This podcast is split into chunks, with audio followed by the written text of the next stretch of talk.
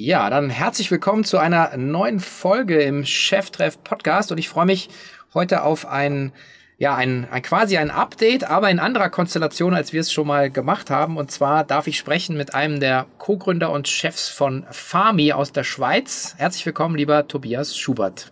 Hallo Sven, freut mich sehr, ihr ein paar News von Farmi mit auf den Weg geben zu dürfen. Herzlich willkommen zu Cheftreff, dem Future Retail Podcast von Sven Ritter. Im Gespräch mit den Machern und Innovatoren der digitalen Handelsszene.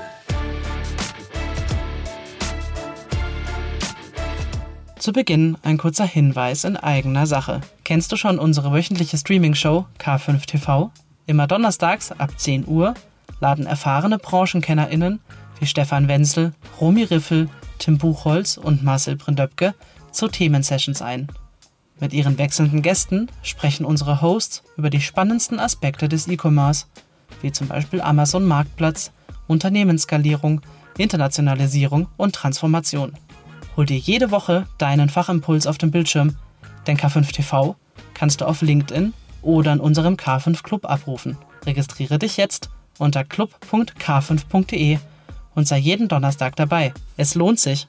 Tobias, wir ähm, wissen natürlich alle, was ihr macht, aber vielleicht magst du ganz kurz mal beschreiben, wer bist du, was machst du? Ja, ja äh, Tobias Schubert, einer der beiden Gründer und Geschäftsführer von Farmi, zusammen mit Roman Hartmann, der ja auch schon mal mit dir gesprochen hatte vor zwei, drei Jahren, haben wir Farmi in den letzten Jahren aufgebaut, in den letzten acht Jahren. Und Farmi ist die führende ähm, oder der führende Online-Marktplatz für nachhaltige Lebensmittel in der Schweiz. Das heißt, wir haben knapp 10.000 Produkte im Angebot, alles, was man so essen und trinken kann, direkt vom Produzenten, direkt nach Hause geliefert, schweizweit und das in einer nachhaltigen Art und Weise, zunehmend mit Elektroautos. Mhm. Okay. Und ihr, ähm, also das Besondere ist, und dann vielleicht auch einmal so Full Disclosure, warum wir heute sprechen. Ich, ich bin ja ähm, in den, in den äh, vorherigen Folgen hatte ich ähm, den Chef vom Aktionariat da. Das heißt, ihr habt äh, auch eine, eine sehr eigenen Weg nochmal gewählt, um, um eine Finanzierung äh, sicherzustellen. Das, deswegen sprechen wir heute, weil wir gesagt haben, hey, spontan wäre das ja ganz cool, weil ihr auf der Plattform eben auch drauf seid. Das ist eins der Themen, die ich gerne ähm, einfach auch covern möchte mit euch, da euch das vielleicht sagen wir mal ein bisschen, bisschen durchführst. Aber bevor wir dahin kommen, würde ich schon gerne mal so auf, auf Farmi schauen, nochmal mit dir. So, wie waren so die letzten äh, drei Jahre für euch? Du hast gesagt, ihr seid ein, ihr seid ein Marktplatz, aber das Wort Marktplatz, ähm, also eher quasi der Marktplatz für die, für die, für die Produzenten. Ähm, aber ihr seid ja schon die Schnittstelle äh, zum Endkunden. Aber vielleicht erzählst du noch mal ein bisschen, wie funktioniert denn euer Geschäftsmodell so Ganz genau? korrekt. Also kommt immer etwas auf die Definition drauf an. Im klassischen Sinne ein Marktplatz, dass jetzt ein Dropshipping dahinter steht,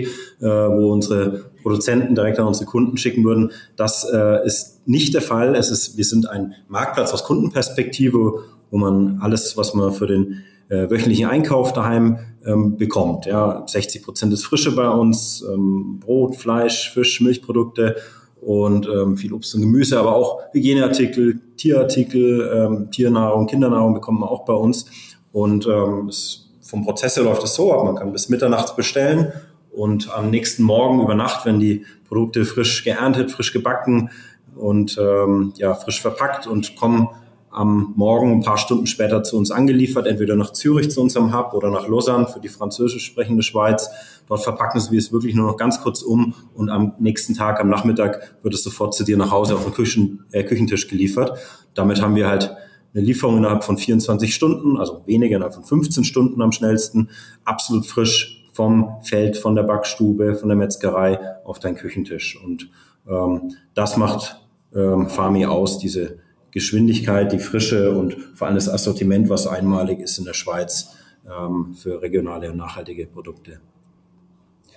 Also ich, ich bin ja völlig begeistert von der von diesem Geschäftsmodell, ähm, auch durch natürlich das Gespräch mit mit Roman. Ähm, wir haben ja auch hier natürlich äh, viele äh, deutsche ähm, Konkurrenten ja auch schon gehabt, also sei es Knusper und Co. Und und ein Thema, was was ihr ja wie alle anderen auch lösen müsst, ist diese ganze ähm, Umschlagslogistik letzten Endes. Und äh, und da bin ich also gehe ich eigentlich immer auf die Knie, weil ich meine ich ich komme zwar auch aus dem aus dem Metier, aber da waren immer keine wirklichen verderblichen Waren.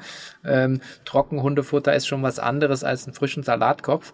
Und ähm, vielleicht auch noch mal da so die, die Reise über die letzten Jahre. Ähm, wie dick ist das Brett, was man da bohren muss? Weil man muss ja beide Seiten letzten Endes managen. Man muss den, den Inflow der Ware, dann das Umschlagen und Verteilen wieder zum Endkunden. Das stelle ich mir schon recht komplex vor. Ja, äh, ja ist auch nicht ganz so trivial. Roman und ich haben uns bewusst wie so ein altes Ehepaar am Anfang aufgeteilt. Selbst bin ich für die Operations zuständig und bin da entsprechend prozessverliebt und Roman macht die Sales, Marketing, Einkaufsseite, Produktseite mehr.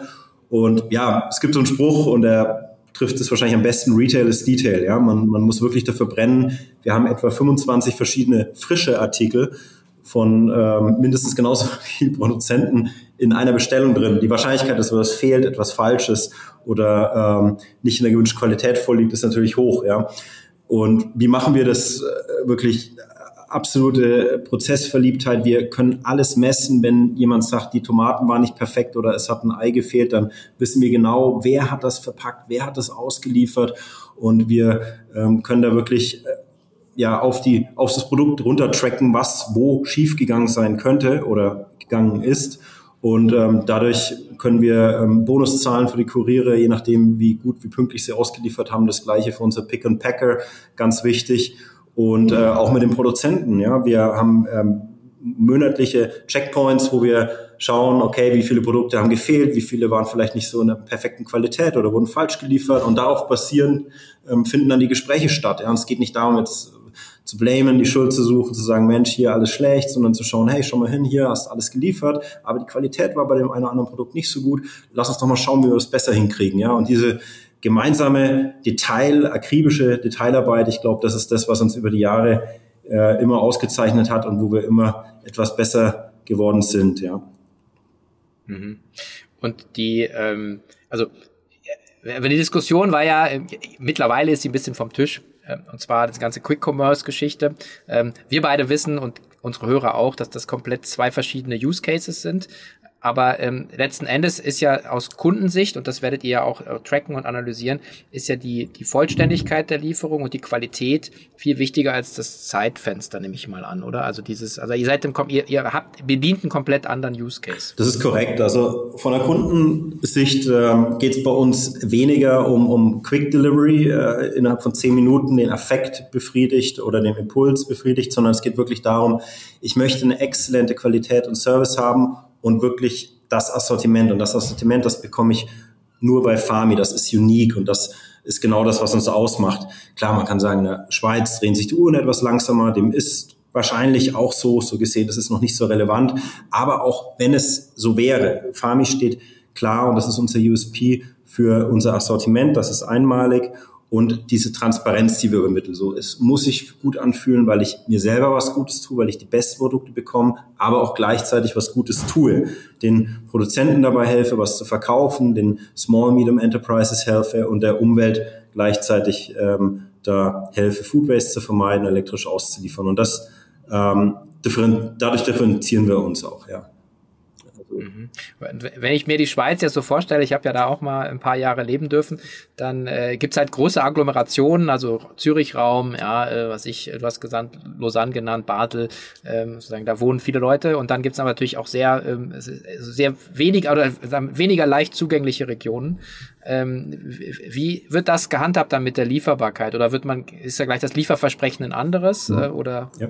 Also wir haben ähm, drei Lieferzonen A, B, C. A sind unsere Downtowns, B die Greater Metropolitan Areas und C dann die ähm, ländlicheren Regionen, wenige Bevölkerungs, geringe Bevölkerungsdichte, hochalpiner Bereich und 90 Prozent des Umsatzes, sogar mittlerweile 98, äh, 92, 93 Prozent machen wir im eigenen Liefergebiet, ja, in A und B und ähm, nur in den restlichen mittlerweile nur noch acht Prozent im C-Gebiet, also wirklich die ganz entfernten Gegenden, auch äh, jegliches Seitental in den äh, Alpen, das beliefern wir noch über einen Drittlogistiker und hier tatsächlich ist die Lieferung nicht am nächsten, sondern am übernächsten Tag. Und hier ist es sogar so, dass wir auch nicht jeden Tag liefern, sondern manchmal nur zweimal in der Woche, weil in den Tälern ist es so, wenn man da ganz entlegen liegt, da ist man froh, wenn man dann überhaupt etwas bekommt, beziehungsweise wenn überhaupt jemand hochliefert. Dort hat man nochmal einen etwas anderen Use Case. Da könnte man sagen, äh, USP ist, dass man überhaupt beliefert wird, aber ähm, das ist für uns natürlich klar. Zudem gibt es auch noch leckere Produkte. Ja. Ja, Ja gut, am Ende ist wahrscheinlich alles äh, Erwartungshaltungsmanagement. Ja. Apropos Erwartungshaltung, ihr hattet wahrscheinlich auch eine andere Erwartung für 2022 ähm, und ihr habt wahrscheinlich auch von dem, dem Covid äh, sagen Einschränkungen profitiert in den Jahren 2021 und jetzt 22. Also nimm uns da mal vielleicht auch mit, äh, was was mhm. so was da bei euch gelaufen ist und und wie das letzte Jahr war. Ja.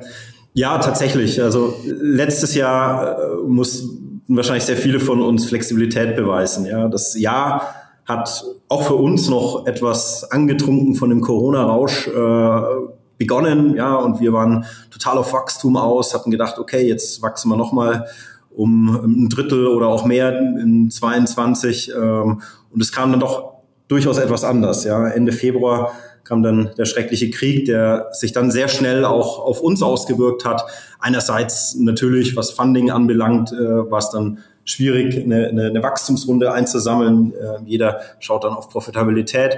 Und so haben wir uns auch ausgerichtet. Ja, also konkret äh, heißt es bei uns, dass wir das erste Mal seit Gründung, seit acht Jahren nicht gewachsen sind. Ja, wir sind äh, bei 31 Millionen Franken Umsatz gelandet. Das war ähm, minimal weniger als im Vorjahr. Also kann ich sagen, wir sind stagniert. Und wenn wir das Wachstum der letzten vier Jahre, 2019, 2021, 2022 anschauen, sind wir aber immer noch bei einem Durchschnittswachstum von Jahr zu Jahr von 53 Prozent. Ja. Das ähm, ist dem enormen Wachstum in 20 und 21 zu verdanken. Hm, das äh, war so, wo wir wachstumsverwöhnt ähm, uns erstmal anpassen mussten, das erstmal akzeptieren mussten und dann auch schnell Konsequenzen ziehen mussten. Und wir äh, mussten tatsächlich auch ordentlich Cost-Cuttings durchführen.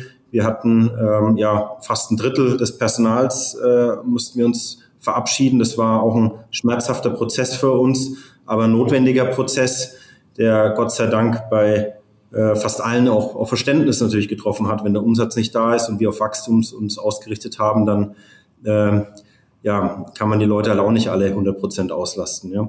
Nichtsdestotrotz, ähm, letztes Jahr gab es auch viele Highlights. Ja. Wir ähm, durften B Corp-Zertifizierung erlangen mit knapp 104 Punkten.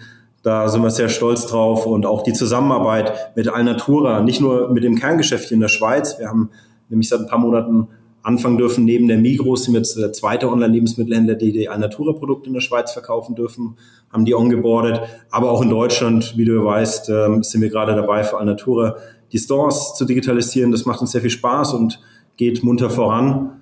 Und ja, für 23, es wird sicherlich kein einfaches Jahr, aber wir sind entsprechend gewappnet und haben da auch unsere Wachstumsaussichten moderater ähm, entsprechend ähm, gewählt. Mhm.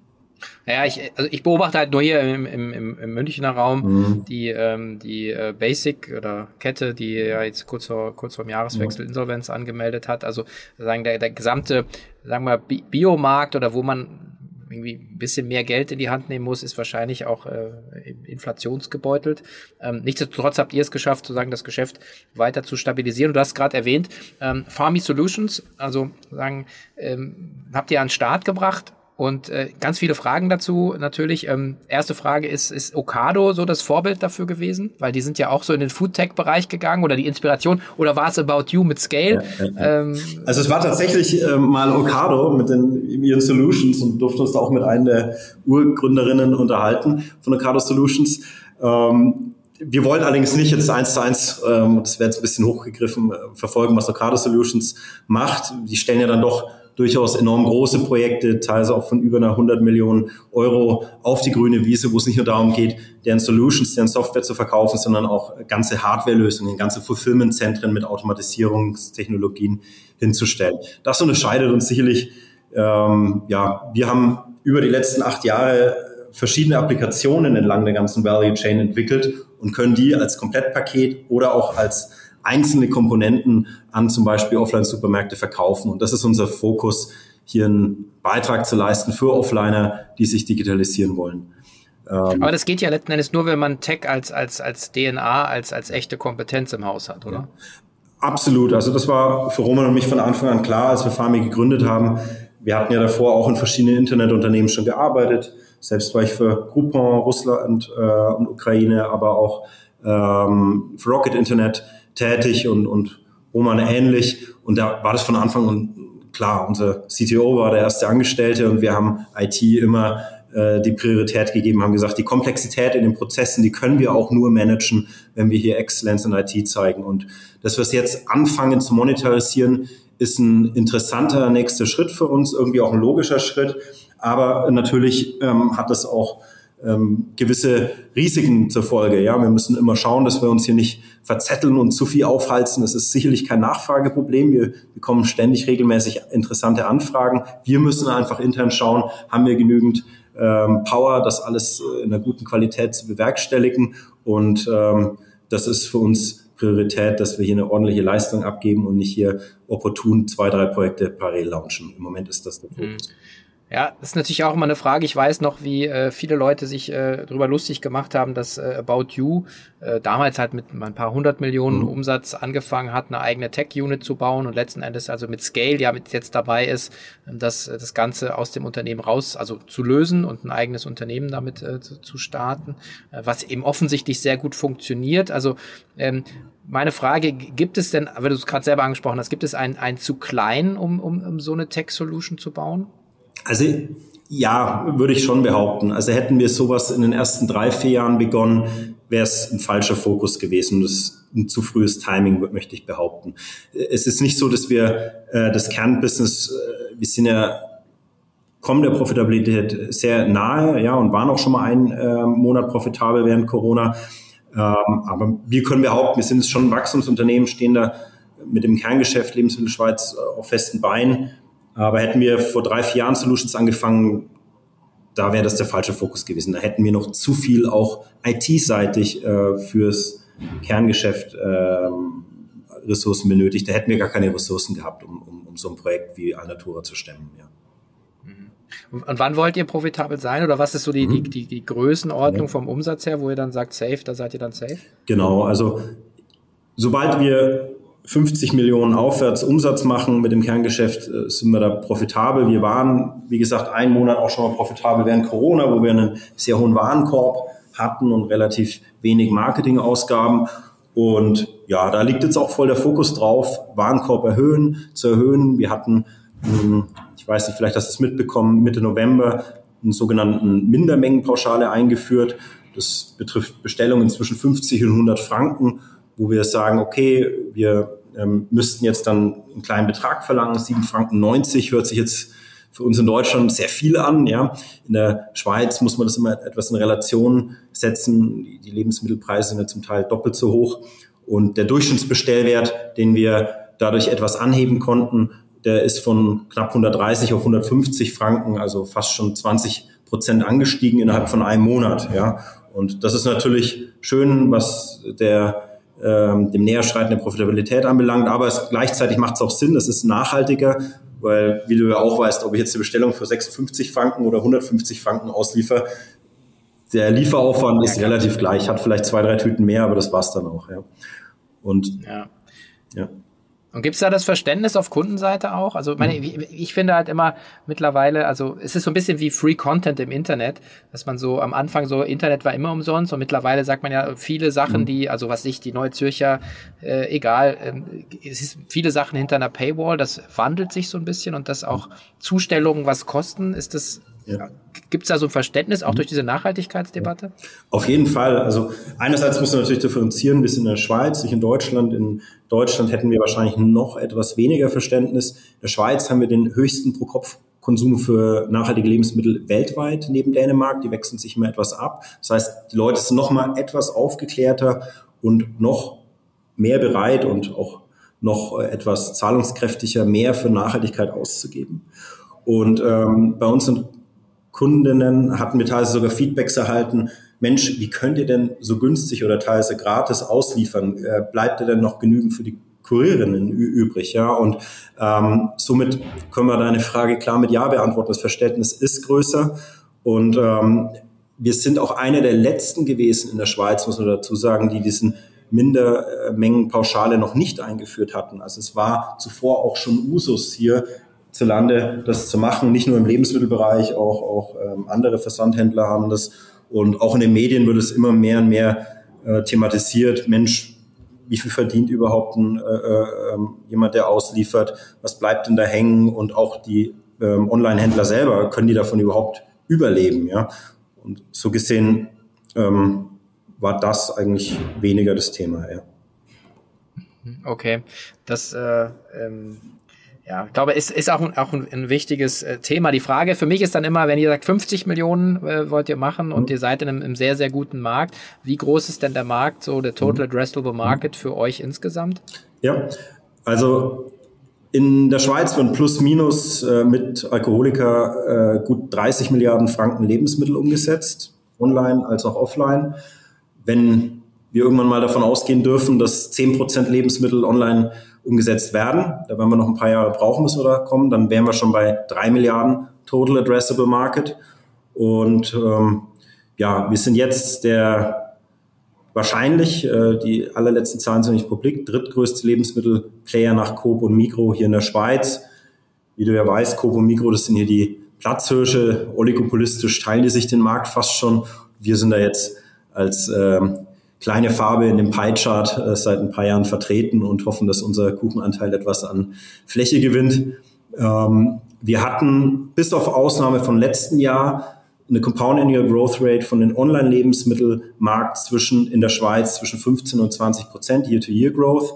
Letztes Jahr war es ein schwaches Wachstum. Ähm, letzte Zahlen sind hier auch noch nicht publik, aber das wird unter 10 Prozent sein auf jeden Fall. Das war ein schwaches Jahr für den Lebensmittel-Online-Handel in der Schweiz äh, liegt einerseits natürlich daran, dass äh, die Leute mehr aufs Geld schauen, trotz der niedrigen Inflation. Wir haben ja nur um die drei Prozent Inflation in der Schweiz. Ähm, ist die Konsumentenstimmung trotzdem die schlechteste seit 1972. Also es gibt wird seit 1972 gemessen und seit 50 Jahren war die Stimmung bei den Konsumentinnen noch nie so schlecht wie jetzt. Das drückt, äh, drückt sich natürlich überall durch, sei es bei der Coop, Mikro, aber auch bei uns. Ja. Aber Total Addressable Market hoffentlich bald äh, drei Milliarden, wenn wir auf die zehn Prozent zu steuern. Und das tun wir ja schon. Okay. Und davon Bio ist dann, was schätzt du, 40 Prozent? Äh, nein, nicht ganz. Also wir haben jetzt einen Bioanteil offiziell von 10 Prozent äh, bei allen Lebensmitteln. Aber wir sind ja nicht nur Bio, wir sind jetzt keine Fundamentalisten. Wir stehen ja für nachhaltige Lebensmittel, das definieren wir als Bio und aus der Region.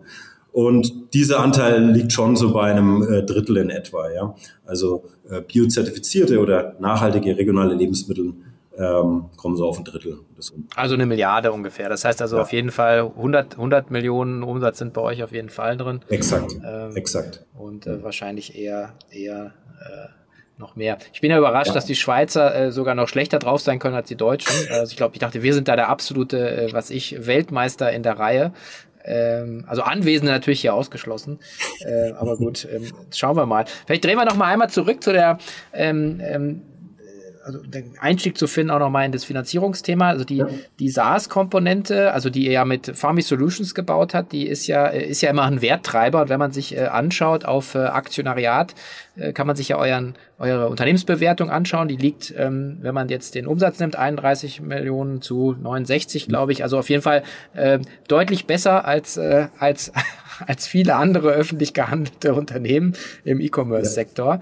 Ähm, führst du das allein darauf zurück oder, oder hat das auch viele andere Gründe? Ähm, klar, die Multiples im E-Commerce-Bereich alleine sind natürlich jetzt ordentlich äh, eingebrochen. Das, das wissen wir alle.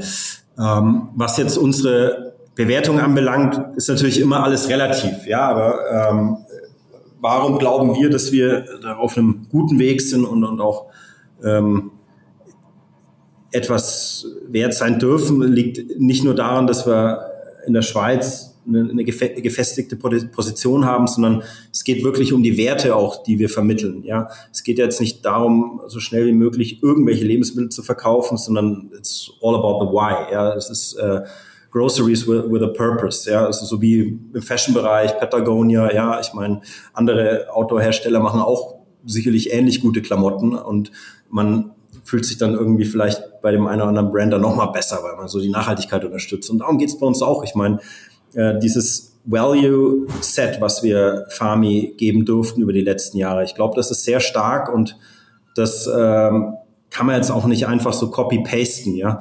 Und B Corp hat das auch nochmal belegt, dass wir jetzt nicht nur über Nachhaltigkeit äh, Buzzwords verteilen äh, und damit um uns werfen, sondern wirklich de facto nachhaltig sind. Und das äh, ist auch eine, eine harte Arbeit und, und da haben wir auch noch einiges vor uns. Also das ist, glaube ich, der eine Punkt, äh, diese, dieses Wert, wertebasierte Firma, die wir aufbauen, ähm, ist, ist ein starkes Asset und auf SaaS sprechen zu kommen.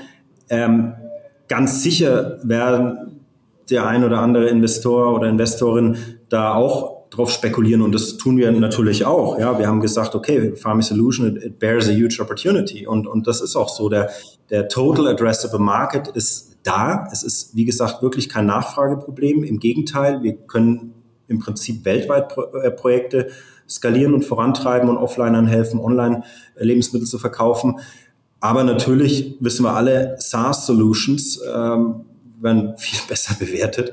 Und auch wenn es in den nächsten zwei, drei Jahren realistisch Topline sicherlich nicht der, der Driver für Farmi sein wird, ähm, was EBIT äh, anbelangt, äh, ähm, ist es überproportional attraktiv, weil, weil es im Prinzip jetzt, es ist jetzt schon profitabel geworden. Ähm, ja. Und das wird sicherlich so sein, dass, dass die Bewertung auch positiv beeinflusst hat und auch mhm. hoffentlich in Zukunft wird. Ja. Also die Leute, die es noch nicht äh, wissen, ich kann nur empfehlen, der ähm, Podcast, der letzte Woche rausgekommen ist, äh, mit dem Aktionariat, äh, das, also von Nicolas Plein, habe ich, haben wir einfach drüber gesprochen, weil es ein, ein sehr interessanter Ansatz, es ist äh, Blockchain oder Token basiert. Und äh, für mich war natürlich die Frage, ähm, funktioniert sowas? Offensichtlich funktioniert sowas, wenn, wenn ihr euch dazu entschieden habt. War das dann, weil du ja vorhin auch gesagt hast, es war letztes Jahr auch schwierig, ähm, kapitalseitig, war das dann so, so aus der Not eine Tugend gemacht, vielleicht? Kann man das so labeln? Ähm ja, also natürlich eine große Wachstumsrunde, die wir Anfang des Jahres ähm, einsammeln wollten. Das hat nicht funktioniert. Wir haben aber auch schnell verstanden, okay, gut, dann ähm, schwenken wir eben um und, und fokussieren uns voll auf Profitabilität. Äh, unsere Bestandsinvestoren äh, unterstützen uns da immer stark und haben das auch wieder getan. Äh, die Idee mit Aktionariat hat uns schon länger begleitet. Ja, wir haben uns auch mit verschiedenen Plattformen im, im Vorfeld ausgetauscht. Ähm, ja, natürlich hat es uns geholfen, äh, etwas mehr Funding äh, zu bekommen. Äh, wir hatten ja innerhalb von einer knappen Woche über vier Millionen Franken bereits einsammeln dürfen. Aber ähm, die große Motivation war dabei auch gleichzeitig neben dem Funding auch nochmal die Marketing-Trommel zu rühren. Ja, und, und das ist was, wo wir jetzt die Tage, ähm, wir haben die Analyse noch nicht fertig, aber wir haben auch eine Kohorte gebildet, wo wir schauen, okay, die Crowdfunding-Investorinnen, äh, wie verhalten die sich denn? Ja, wie entwickeln sich die Average Order Values, äh, die Loyalität und so weiter? Und wer empfiehlt auch ähm, mit unserer Weiterempfehlungstool dann äh, das Ganze im Freundes-Familienkreis weiter? Und ja, das ist auch so ein Teil der Wette, dass wir sagen, okay, wir bekommen äh, eine loyalere Kundschaft, die Kundschaft gibt im Schnitt mehr aus und ja, es sind ja doch über 2000 Menschen, die da ähm, sich dazu entschieden haben zu investieren. Mhm. Also Finanzierung eigentlich so als eine Art Community Building nochmal, oder? Ja. Und, und wie du richtig sagst, also äh, wir haben natürlich einen immensen Respekt davor. Ja, wir, wir sind jetzt eine, eine Public Company in dem Sinne. Ja, es war ein Teil IPO, wenn man so möchte. Und ähm, ja, äh, wir achten das, also es motiviert auch total, nochmal allen zu zeigen, okay, wir, wir ähm, kreieren hier Wert äh, mittellangfristig und tun unser Bestes, dass wir ähm, Farmi nach vorne bringen. Ja. Also auch intern Hat sich dadurch, da kam das gut an, ja. ja. Hat sich dadurch dann euer, euer ähm, weiß ich, so ein bisschen Management-Alltag auch, auch verändert? Oder? Ähm, verändert nicht. Ähm, wir haben einfach nochmal auf allen Levels kommuniziert, ähm, wie das abgelaufen ist mit der Crowd-Investing-Kampagne, äh, wie viele neue Shareholder wir da äh, begrüßen konnten und ähm, was das auch bedeutet. Und wir haben allen nochmal klar gesagt, äh, was das auch im Umgang mit äh, den Investments anbelangt. Äh, wir überlegen uns immer ganz genau, für was geben wir das Geld aus, äh, schaffen wir da mehr, mit Mehrwert und einfach dieses Verantwortungsbewusstsein nochmal äh, etwas ähm, geschärft, ja, diese Sichtweise drauf. Ja. Hm. Aber ansonsten, wir waren davor schon immer enorm transparent. Wir managen mit OKRs hier und, und händigen intern die auch überall aus. Und ähm, ja, Fami steht nicht nur bei den Produkten für Transparenz, sondern auch intern. Wir hatten da schon immer eine recht offene Politik. Ja. Ja. Jetzt hast du gesagt, ihr wollt irgendwie mit 50 Millionen seid ihr profitabel. Jetzt habt ihr die äh, 4 Millionen über so ein, ich habe ihn Crowdfunding-IPO genannt, mhm. ähm, irgendwie eingesammelt. Kommt ihr damit hin oder, oder wollt, müsst ihr nochmal noch nachlegen? Nein, wir ähm, brauchen nochmal ein Follow-up-Investment. Wir ähm, sind auch gerade dabei, eine weitere Finanzierungsrunde auf die Beine zu stellen. Das ähm, hatten wir auch immer mit auf den Weg gegeben, dass wir ähm, da noch weitere Investments brauchen. Das ist, sollte dann aber auch die letzte Finanzierungsrunde für den Break-Even sein. Wie gesagt, in 24 auf Jahresbasis planen wir dann auch die Profitabilität. Ja. Mhm, mhm. Und bleibt, bleibt ihr dann in dem Aktionariatsmodell oder wollt ihr dann, wollt ihr dann, wenn sich das Umfeld ändert, auch nochmal vielleicht irgendwie, ähm, dass sich institutionelle Institu Investoren dann direkt ansprechen? Ja.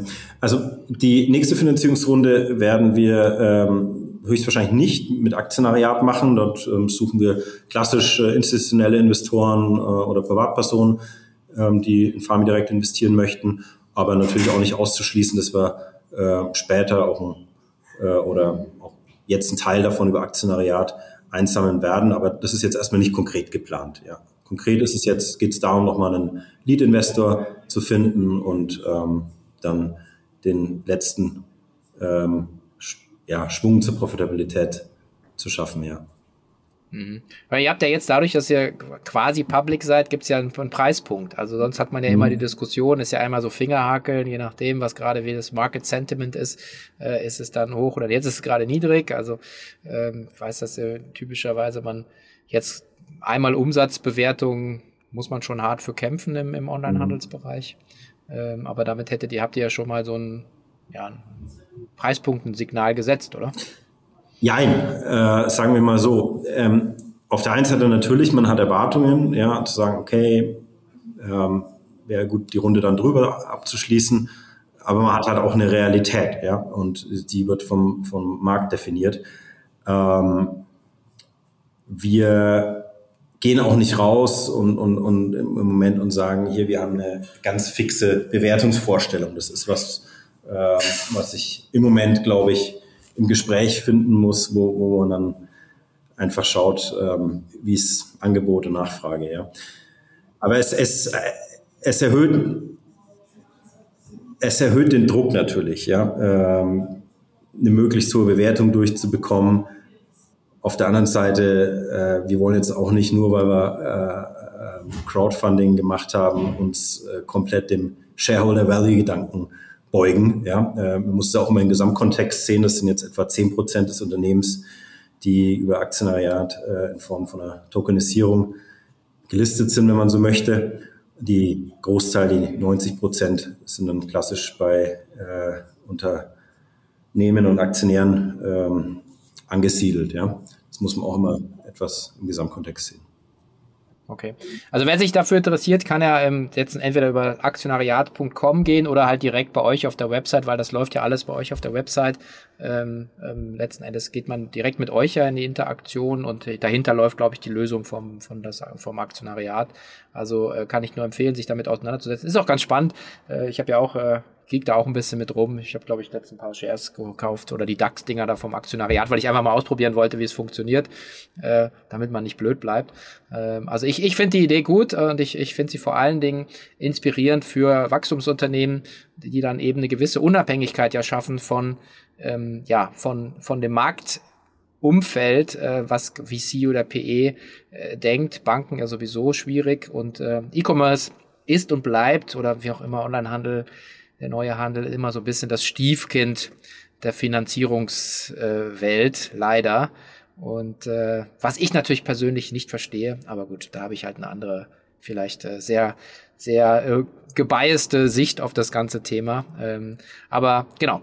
Vielleicht schauen wir mal nach vorne ähm, nochmal, ähm, was jetzt für euch so mit dem Blick auf die 50 Millionen, was sind so die, die drei großen Dinge, die du äh, mit dem Team, mit Roman zusammen aus dem, aus dem Weg räumen möchtest oder, oder die, die Wins, die du einfahren möchtest jetzt in dem Jahr und im nächsten Jahr? Ja. Klar, grundlegend hoffen wir alle auf eine leichte Verbesserung ähm, der Kauflaune so ab Mitte, Ende nächsten, äh, diesen Jahres. Ja. Ähm, klar, wir haben aber auch ähm, ganz normale Wachstumstreiber, an denen wir arbeiten. Einerseits das Assortiment, das ist schon relativ ähm, gut aufgestellt, was den Nachhaltigkeitsbereich anbelangt. Es gibt allerdings, wir haben unsere Kundengruppen gefragt, schon noch einige klassische Produkte, ähm, warum Kunden nicht oder noch nicht so häufig einkaufen, wie wir es gerne hätten. Die Ausrede ist dann immer, ja, da muss ich ja noch äh, zu einem der orangenen Wettbewerber gehen, ähm, hier ähm, im Supermarkt nochmal reinschauen oder dort online bestellen, dann kaufe ich gleich alles dort, aber ansonsten würde ich eigentlich gerne nur bei Farmi einkaufen. Und das hat dazu geführt, dass wir so ein paar, wir sagen dazu Schweizer Love-Brands gerade dabei sind, die onzuboarden. Das sind ähm, Produkte wie äh, eine Ovo Maltine zum Beispiel. Ja. Es kein Kleinproduzent hatten wir früher noch nicht online, aber eine Ovo Maltine, eine Ovi, die darf natürlich hier auf keinem ähm, Zmorge, also wie man dazu sagt, Frühstückstisch fehlen. Und äh, solche Produkte, wenn du die nicht hast, dann, dann äh, haben wir oft die Antwort bekommen, ja, wie gesagt, sympathische Idee, aber dann muss ich halt doch noch zum klassischen Supermarkt. Und diese Alibis fremd zu gehen, die werden wir hoffentlich mehr und mehr nehmen können, indem wir halt diese klassischen Schweizer Love Brands die nächsten Monate äh, onboarden. Und das haben wir jetzt auch schon gemacht. Ähm, es läuft schon ziemlich gut an. Andere Brands sind zum Beispiel Tommy äh, oder Knorr, so klassische Küchenprodukte, die in jedem Vorratskammer oder ähm, Kühlschrank drin sind. Und diese werden sehr gut angenommen. Aber auch im konventionellen, im klassischen Bio-Bereich äh, sind wir dabei, das Assortiment, auch was die Preise anbelangt, noch attraktiver zu gestalten. Alnatura-Produkte laufen, wie gesagt, sehr gut an, fügen wir auch immer noch mehr hinzu. Wir haben auch unter anderem Denre gelistet, kennen wir ja alle aus Deutschland, in der Schweiz noch nicht bekannt. Und ähm, dadurch schaffen wir es dann auch ein noch attraktiveres Assortiment, was, was auch die Preispositionierung anbelangt, ähm, anbieten zu können. Ja. Und damit versuchen wir wiederum den, den Average Order Value zu erhöhen, Wiederum alles zielt darauf ab, im Moment den AOV zu erhöhen und damit möglichst schnell in die schwarzen Zahlen zu kommen. Und eine weitere Maßnahme, um das mit äh, dir und äh, allen Zuhörerinnen zu teilen, ist dann auch, dass wir uns mehr und mehr auf Familien fokussieren werden. Ja, hm, natürlich, wir bedienen die Bedürfnisse von allen, die Hunger haben, muss man sozusagen, und, und den Nachhaltigkeit wichtig ist, aber wir haben bis dato immer versucht, es allen recht zu machen und, und das ist eigentlich fast unmöglich. Und eine gezielte Ansprache von Familien, ähm, sei es mit Loyalitätsprogramm, wo man ein Kuscheltier bekommt oder auch attraktive Baskets, so dass ich sage, okay, ich habe mit ein paar Klicks meinen ganzen Wocheneinkauf für eine vierköpfige Familie zusammen. Das sind Sachen, die lagen bis dato noch etwas brach und da haben wir ein ordentliches Potenzial. Nur als Benchmark, äh, Coop at Home und, und äh, Migro Online äh, die Massenlebensmittel hier in der Schweiz anbieten, haben einen Durchschnittswarenkorb zwischen 250 und 280 Franken. Also wir sind jetzt bei 150 Franken. Der liegt fast schon doppelt so hoch wie bei uns. Wir gehen nicht davon aus, dass wir dahin kommen. Das ist nicht das Ziel. Aber wenn wir in eine Größenordnung kommen, 160, 170 Franken, gar nicht so weit weg von hier, dann sind wir profitabel. Und ähm, das ist was, ja. wo wir denken, das ist realistisch in den nächsten äh, Monaten. Ja. Ja, cool. Also klingt super. Ähm, und ich denke auch, was mir gefällt, ist ja immer so, das ist ja eigentlich das Schöne an diesem ganzen äh, E-Commerce-Modell, dass man eigentlich immer so Stellschrauben hat und immer sofort sieht, funktioniert eine Maßnahme, funktioniert sie nicht, was macht die eine Kohorte gegen die andere und, äh, und das ist ja so, das ist, ja eigentlich ähm, so, so, so schön zahlenkreativ. Also das ist nach wie vor einfach, wenn mein Herz immer aufgeht, wenn jemand halt so, so sowas sagen kann und sein, sein Geschäft letzten Endes nicht nur ein strategisches Blabla äh, übersetzt, sondern eben strategische Blabla, meinetwegen der Überbau, ja. kann man ja dann eben wunderbar runterbrechen, äh, was jetzt die ganze Mannschaft von Montag bis Freitag eigentlich machen sollte. Ja.